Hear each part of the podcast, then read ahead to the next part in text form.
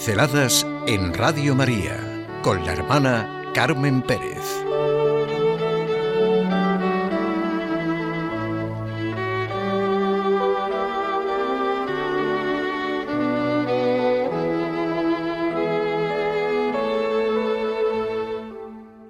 El gran misterio, el amor de Dios. El amor, decía Saint-Exupéry, es lo único que crece cuando se reparte. Todos sabemos que la gran fuerza de la vida es el amor. La fuerza y la verdad de la vida es el amor.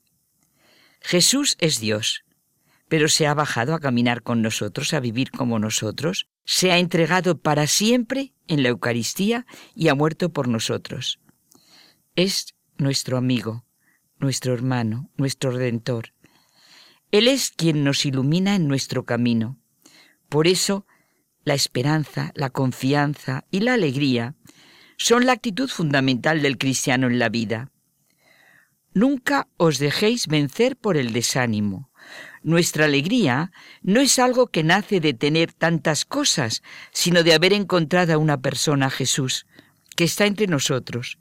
Nace del saber que con Él nunca estamos solos, incluso en los momentos difíciles, aun cuando el camino de la vida tropieza con problemas y obstáculos que parecen insuperables, y hay tantos, nos dice el Papa Francisco. Pero sí, nunca nos podemos dejar vencer por el desánimo. El gran misterio para mí es que Dios me ama. A mí, personalmente, que le importa mi destino, que me ama con todas las consecuencias del amor. No puedo buscar causas ni razones humanas, solo puedo abrirme al misterio de la creación, de la redención, por su entrega total hasta morir en la cruz.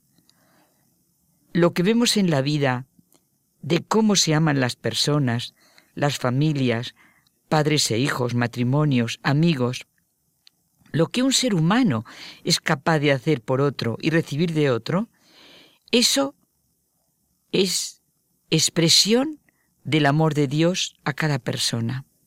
Ese es el gran misterio, saberse amado por Dios, saberse a sí mismo como consecuencia del amor de Dios. Es el gran misterio al que nos hemos de abrir, el gran misterio que hemos de reconocer y que ilumina y da sentido a la vida. Una vez que se dice que Dios es amor, ya está dicho todo. Amémonos unos a otros, ya que el amor es de Dios, y todo el que ama ha nacido de Dios y conoce a Dios. Quien no ama no ha conocido a Dios, porque Dios es amor.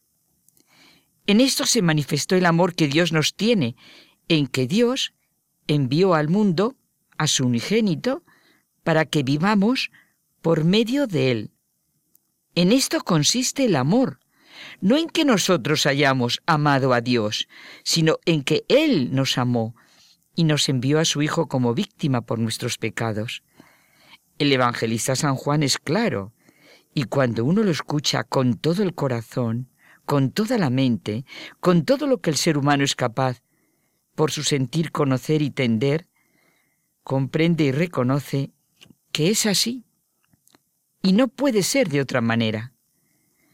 Llega un momento en la vida en que el ser humano ha de experimentar este llamamiento del amor de Dios, en que ha de experimentar que Dios es no sólo el creador de todo lo que existe, que eso realmente es fácil, sino que es el que le ama primero y le llama a la existencia porque hay un destino, una herencia eterna para él. Ha de mirar convencido el amor que nos ha tenido Dios como Padre para llamarnos hijos, pues lo somos. Muchos lo pueden considerar fantasía, incluso locura. A la razón le puede resultar incomprensible. El corazón puede quedarse inconmovible, pero este es el gran momento de la fe y de la apertura de la razón al misterio.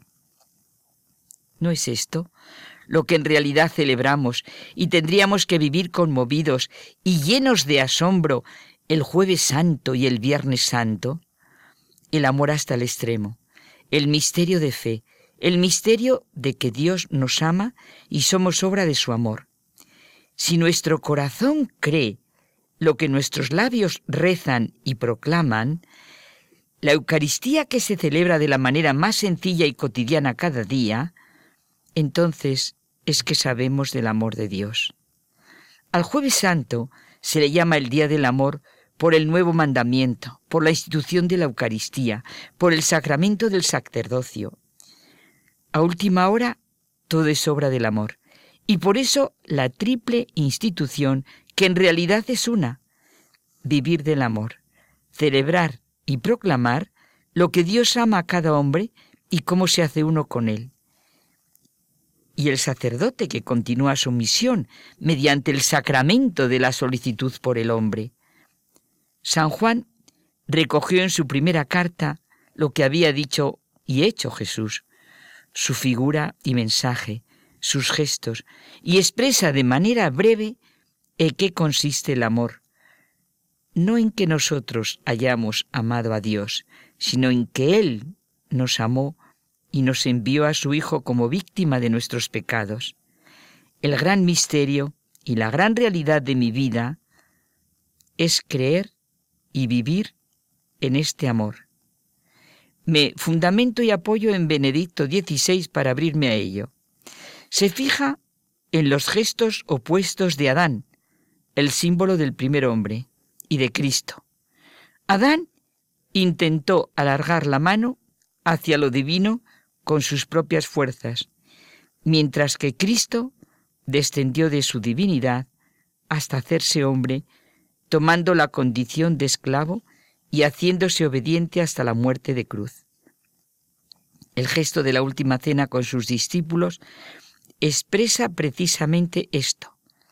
El amor servicial de Jesús es lo que nos saca de nuestra soberbia y nos hace capaces de Dios, de su misericordia. El puro amor es el puro servicio la verdadera novedad del mandamiento nuevo, amaos como yo os he amado, no puede consistir en la elevación de la exigencia moral. La novedad solo puede venir del don de la comunión con Cristo, del vivir en Él. La inserción de nuestro yo en el suyo es lo que verdaderamente cuenta. Vivo yo, pero no soy yo, es Cristo quien vive en mí. Ser cristiano es un don, pero luego se desarrolla en la dinámica del vivir y poner en práctica este don. La verdadera clave de la vida no es un conocimiento cualquiera, sino el hecho de que conozcamos el amor de Dios y a Jesucristo su enviado. Dios se ha hecho accesible en Jesucristo. Encontraré la verdadera vida cuando me sustente en Él lo que me da esta vida, que ninguna muerte me puede quitar, es la relación con Dios en Jesucristo. En Cristo, Dios sale continuamente a mi encuentro. Por las palabras de Jesucristo, nuestro momento actual es introducido en el momento de Jesús y se verifica lo que Él ya dijo. Atraeré a todos hacia mí. Lo que celebramos en la misa no es la última cena, sino lo que el Señor ha instituido durante la última cena, confiándolo en la Iglesia, el memorial de su muerte sacrificial, el gran misterio de la vida, es el amor con que Dios nos ama.